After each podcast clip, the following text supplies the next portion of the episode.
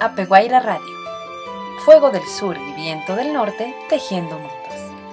Descubre la cultura japonesa y ecuatoriana a través de arte, cultura, entrevistas, historias, música, idioma. En este viaje auditivo les acompaña Elizabeth Cabezas. Actriz, docente y bailarina de danza tradicional japonesa. Bienvenidos y bienvenidas. Estimados y estimadas radioescuchas, en nuestro programa número 11 compartiremos. En nuestra sección Abrazo de Raíces, continuamos con Sendas de Oko, de Matsuo Basho. Una traducción al español de Octavio Paz. En la sección Tu huella, continuamos con Autobiografía de Jorge Carrera Andrade, El volcán y el colibrí. En nuestra sección Semillas que cuentan, El hombre planetario, última parte y Cuentos Antiguos de Japón, de Yanagita Kunio. Traducción de Virginia Mesa y Yoneda Girón. En nuestra sección Susurros en el Viento, la belleza de nuestros idiomas, haikus de Matsuo Basho en idioma japonés y castellano.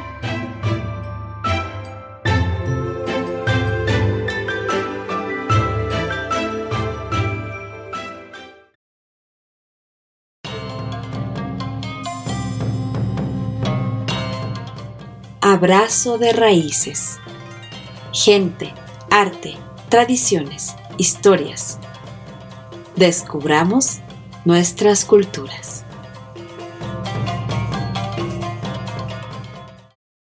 El haiku se transforma y se convierte en la notación rápida, verdadera recreación de un momento privilegiado.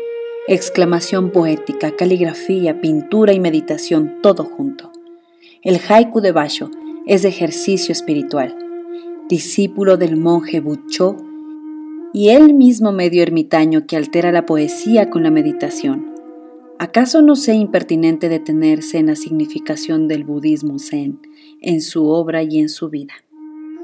Gracias al budismo zen, la religiosidad japonesa se ahonda y tiene conciencia de sí misma. Se acentúa el lado interior de las cosas el refinamiento es simplicidad. La simplicidad, comunión con la naturaleza. Las almas se afinan y templan.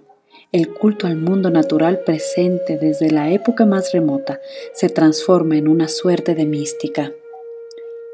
El octavo shogun, Ashikaga Yoshimasa, introduce la ceremonia del té, regida por los mismos principios, simplicidad, serenidad, desinterés. En una palabra, quietismo. Pero nada más lejos del quietismo furibundo y contraído de los místicos occidentales, desgarrados por la oposición inconciliable entre este mundo y el otro, entre el creador y la criatura, que el de los adeptos del Zen la ausencia de la noción de un Dios creador por una parte y la idea cristiana de una naturaleza caída por la otra explican la diferencia de actitudes. Buda dijo que todos, hasta los árboles y las hierbas, algún día alcanzarían el nirvana. El estado búdico es un trascender la naturaleza, pero también un volver a ella. El culto a lo irregular y a la armonía simétrica brotan de esta idea de la naturaleza como arquetipo de todo lo existente. Los jardineros japoneses no pretenden someter al paisaje a una armonía racional, como ocurre con el arte francés, sino al contrario, hacen del jardín un microcosmos de la inmensidad natural. La actitud zen ha influido en todas partes, desde la pintura y la poesía hasta el teatro y la música. Zen es alusivo y elusivo. Chikamatsu nos ha dejado una excelente definición de esta estética. El arte vive en las delgadas fronteras que separan lo real de lo irreal. y en otra parte expresa, el poeta no dice, esto es triste, sino que hace que el objeto mismo sea triste, sin necesidad de subrayarlo.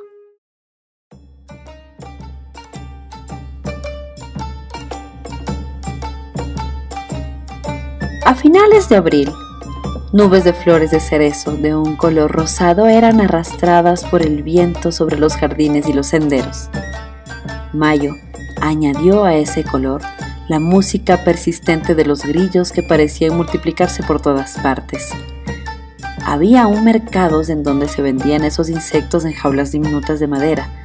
La ama San trajo su grillito enjaulado y lo puso en una habitación de la casa explicándome que con ese hecho habíamos ganado la protección de uno de los centenares de dioses que pueblan el cielo japonés.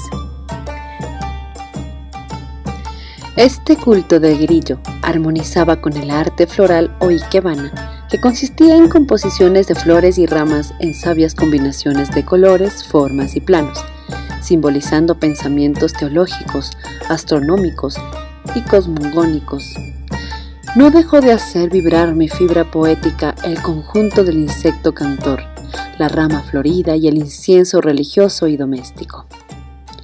Con los primeros calores del verano, que suele ser húmedo y sofocante en Yokohama, nos refugiamos en la aldea fresca y risueña, Karuizawa, situada junto al cráter de un volcán extinto, el Asama. No tan perfecto como el Fujisan o señor Fuji, como le llaman sus adoradores nipones, pero circundado de hermosos bosques y otros lugares de excursión. Con mi mujer y mi hijo, permanecía nuestro perro guardián en la casita japonesa que habíamos alquilado para toda la estación. Mientras bajaba a Yokohama todos los días para cumplir mis tareas consulares y regresaba a la caída de la tarde. Descansábamos una noche tranquilamente en la alcoba situada en el segundo piso de la casa, cuando el perro comenzó a gruñir y ladrar furiosamente, despertándonos. Inmediatamente prendimos las luces y nos lanzamos de escalera abajo, precedidos por el perro que entró en acción atacando a dos hombres escondidos en la sombra. Los intrusos saltaron por la ventana y desaparecieron en la noche. A la mañana siguiente, a la hora del desayuno, sonó el teléfono con extraña urgencia. Era Manabe-san, que me llamaba de Yokohama y con voz entrecortada me informaba que mi casa había sido registrada enteramente en la noche anterior y todas las cosas estaban desparramadas en el suelo. No sabía quiénes eran los autores del hecho y posiblemente se trataba de un robo, por lo cual me rogaba ir lo más pronto posible. Dos horas más tarde pude comprobar la veracidad de la información de mi secretario, quien hablaba animadamente con dos oficiales de policía, uniformados y provistos del tradicional sable. Manabe-san demostraba una extrema nerviosidad en sus ademanes. Al enjugar el sudor de su frente y al recoger los objetos y ponerlos en orden, los oficiales de policía dialogaban con un extraño gesto y algo había en su figura que me evocaba la escena de la noche anterior en la casa de campo. Dígales que ayer dos forajidos asaltaron mi casa en Kuroizawa, le ordené a Manabe-san. Sin mostrar la menor sorpresa ni curiosidad por este hecho, el secretario tradujo mi frase y los dos policías le escucharon sin comentario alguno. Todos los objetos colocados nuevamente en su sitio, se vio que nada faltaba, por lo cual no pude formular una denuncia por robo, pero sí expresé mi protesta por la violación de la inmunidad que gozaba del Consulado General representación legítima y única del Ecuador en el imperio del sol naciente, ya que estaba bien claro que mi residencia y las oficinas habían sido registradas, acto del cual tenían la responsabilidad las autoridades niponas. Los policías ajustaron su cinturón con el gran sable, hicieron las tres genuflexiones de estilo y salieron acompañados de Manabe-san. Por la ventana pude ver la figura enana del señor Kobuchi que esperaba en la calle. Los inconvenientes y las privaciones de la guerra se dejaban sentir en el Japón con mayor intensidad cada día. La policía había dictado disposiciones para el blackout de la ciudad. en previsión de posibles incursiones aéreas y habían duplicado sus servicios de información y vigilancia con la cooperación de los civiles. Un oficial de policía en uniforme, con su sable que parecía estorbarle, se presentaba infaltablemente al atardecer en la cocina de mi residencia y formulaba las preguntas del personal de servicio mientras saboreaba el honorable té. Las costumbres niponas prohíben al amo de la casa entrar en la cocina. Tuve que resignarme a aceptar la intrusión abusiva, al igual que todos mis colegas que recibían la visita vespertina de la gente de la ley.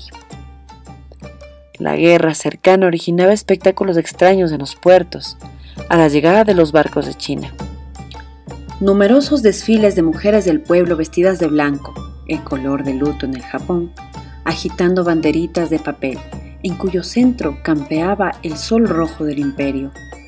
Se dirigían a los muelles, donde recibían millares de cajitas de madera numeradas, que contenían las cenizas de los soldados caídos en el frente de batalla. La distribución de ese correo de la muerte casi siempre coincidía con la noticia de alguna victoria japonesa.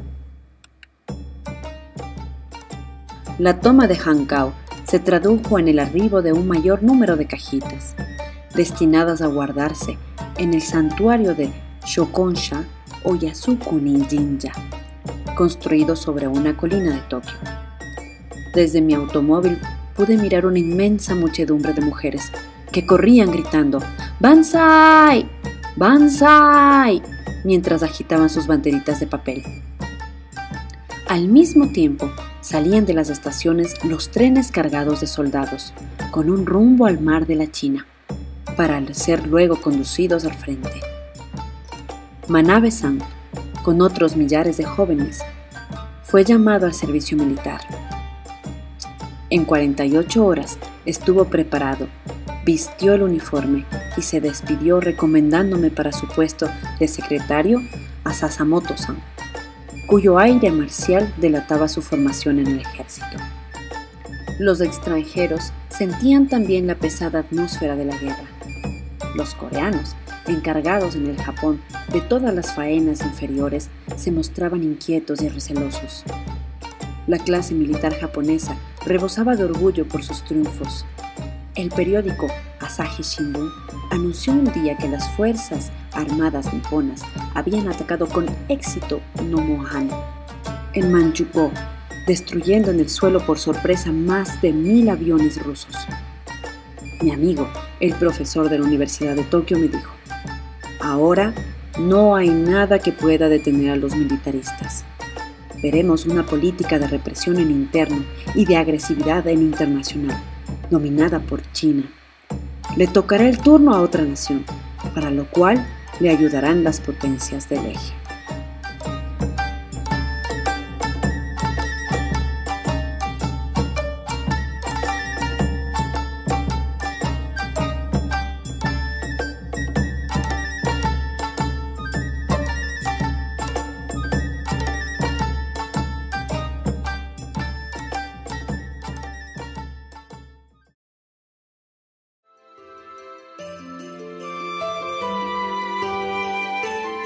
Apeguaira Radio es realizado gracias al apoyo de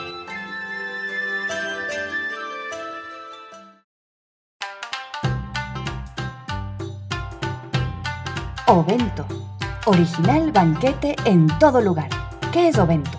Mucho más que solo comida para llevar. Permite que tus sentidos se envuelvan en una experiencia japonesa, comida saludable, con amor y cuidado. Pídelos ahora al 09999 66007. 09999 66007. Pídelos con anticipación que se acaban.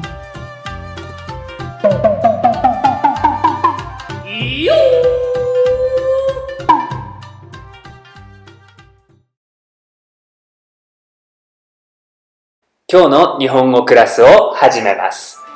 今日のテーマは 挨拶です。テーマでおい、エッサルド。おはようございます。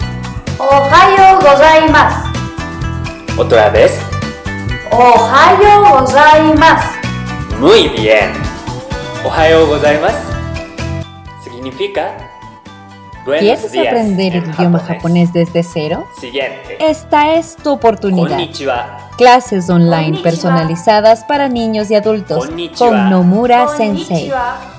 Muy Cuatro bien. clases de una hora al mes por un valor de 60 dólares. Nomura Sensei se adapta a tu horario. Contáctanos 09999 66007 09999 Sei seis cero cero 66007. Minasan, omachi shite masu.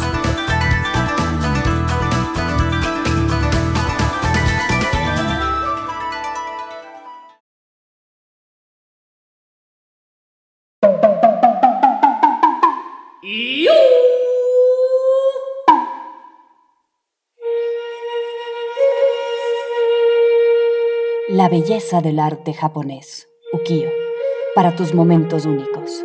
¿Qué es ukiyo? Un mundo fugaz. Productos que se caracterizan por sus diseños basadas en obras de arte japonesas. Ukiyo, esta marca combina diversos diseños entre diferentes artículos que llenan tus ambientes y momentos de belleza a lo japonés. Síguenos en nuestras redes sociales, Ukiyo Arte Japonés, o llámanos al número 09999 66007. 09999 66007.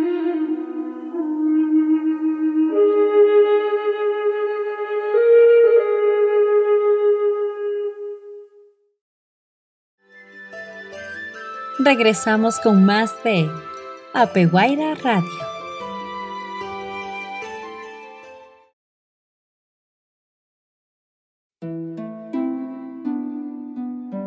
Semillas que cuentan. Cuentos, microcuentos, leyendas, mitos, fábulas, literatura para todas las edades. Cierren sus ojos y dejen volar su imaginación. Historias para imaginar.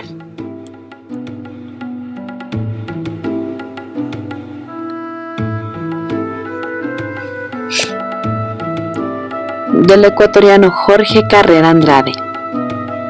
El hombre planetario. 16.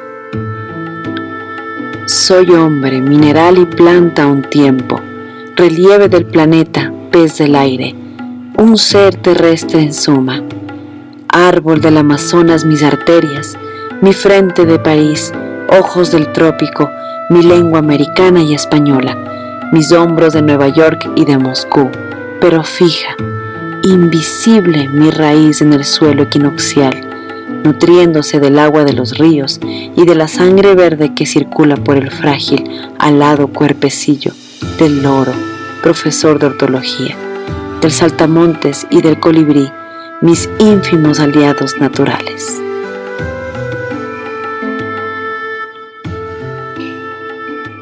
Diecisiete. Oh, fábula moderna. Los soldados de plomo de los cuentos infantiles cobran vida, se animan y crecen, crecen, crecen hasta llegar a ser de más tamaño que los hombres. Intentan disparar con sus manos de relámpago para encerrar el alma en una cárcel, descolgar las estrellas para adornar los hombros y acudir al banquete de la noche invaden por millares los jardines y con oscuras máquinas de muerte exterminan el verde de este mundo, cubriéndolo de ruinas, de víctimas o estatuas del hombre fusilado en mangas de camisa. 18.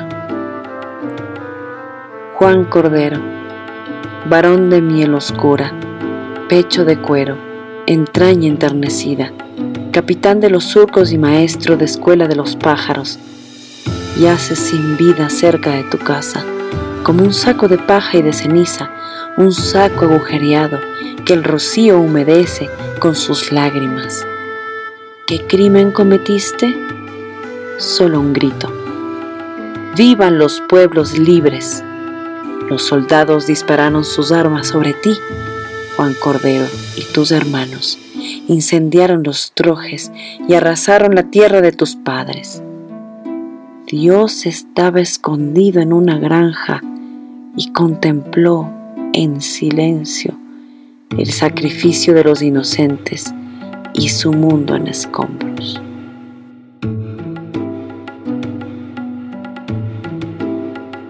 Diecinueve.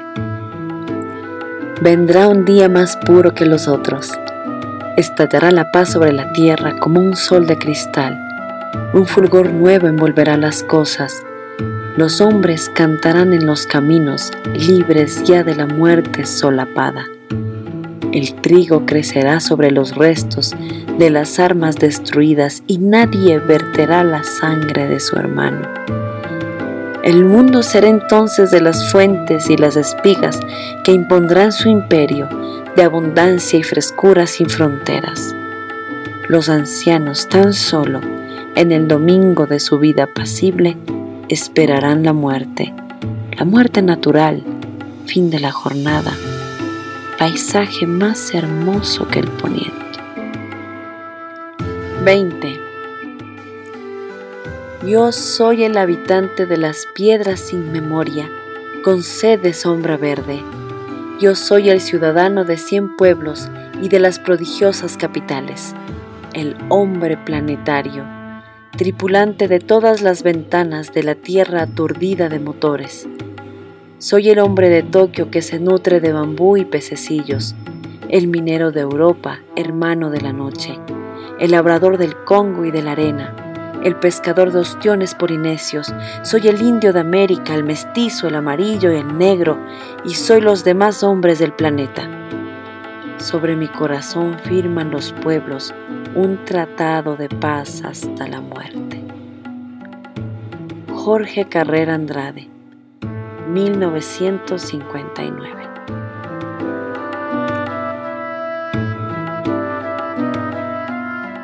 Este fue El hombre planetario de Jorge Carrera Andrade.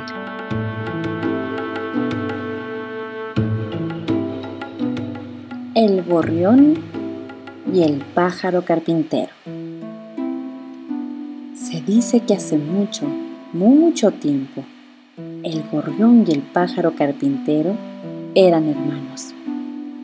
Cuando recibieron el aviso de que su padre estaba enfermo y agonizante, el gorrión, que justamente en ese momento se estaba pintando los dientes de negro, voló enseguida para atenderlo. A esto se debe de que aún ahora tenga las mejillas manchadas y que solo la parte superior de su pico sea blanca. El pájaro carpintero, por su parte, salió después de pintarse el pico, empolvarse las mejillas y arreglarse con calma. Por eso, no pudo llegar antes de que su padre muriera.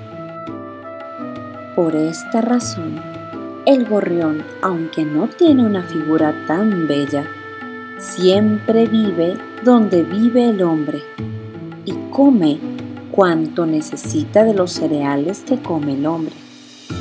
Pero el pájaro carpintero, aunque tiene una apariencia bella, desde muy temprano por la mañana tiene que recorrer deprisa el bosque, picoteando la corteza de los árboles. Se dice que apenas si come tres insectos al día y pasa las noches en algún hueco de los árboles, llorando porque le duele el pico.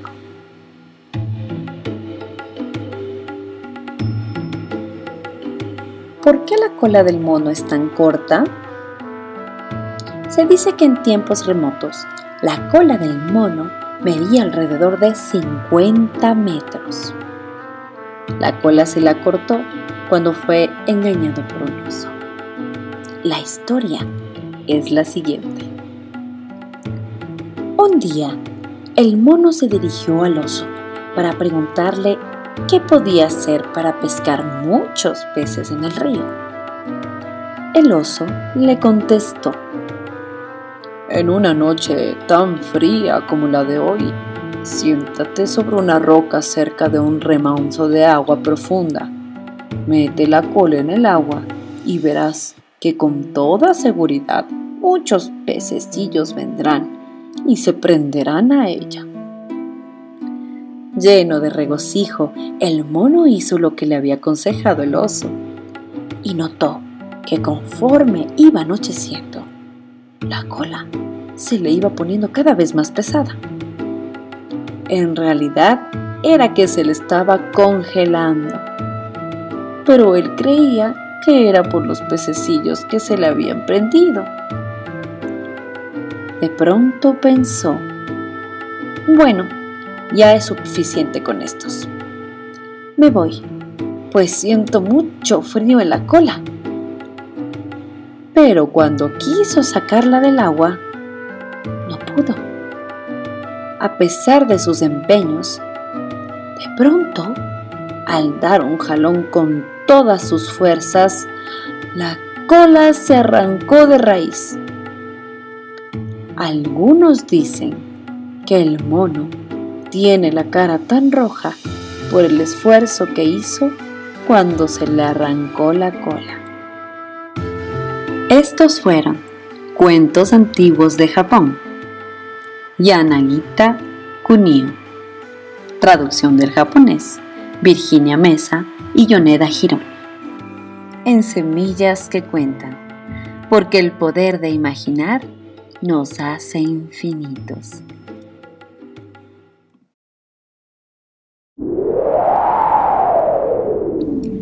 Susurros en el viento. La belleza de nuestros idiomas.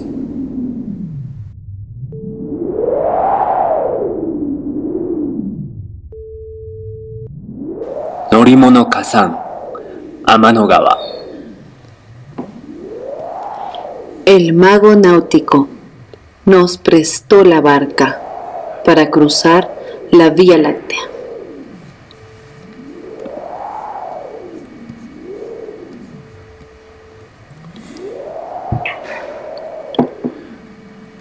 かも動け。我が鳴く声は、秋の風。Sacúdete tumba, mi voz llorosa como el viento de otoño.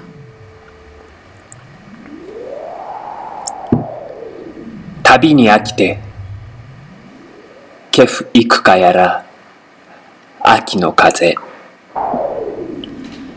Cansado de viajar, advertí el pasar del tiempo. Viento de otoño.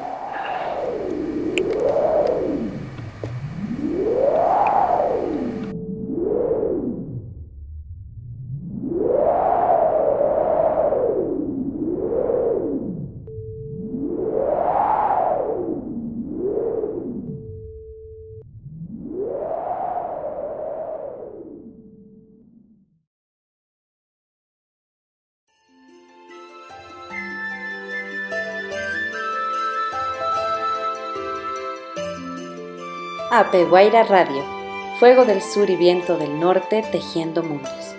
Descubre la cultura japonesa y ecuatoriana a través de arte, cultura, entrevistas, historias, música, idioma. En este viaje auditivo les acompañó Elizabeth Cabezas, actriz, docente y bailarina de danza tradicional japonesa. Nos pueden encontrar en nuestras redes sociales como Apeguaira, donde esperamos sus comentarios, sugerencias y peticiones. Estimados oyentes, les recordamos que este programa será transmitido en la radio de la Casa de la Cultura Ecuatoriana, 940 AM, los días jueves a las 11 de la mañana. Gracias por escucharnos. Esperamos que hayan disfrutado de nuestra compañía. Hasta el próximo programa.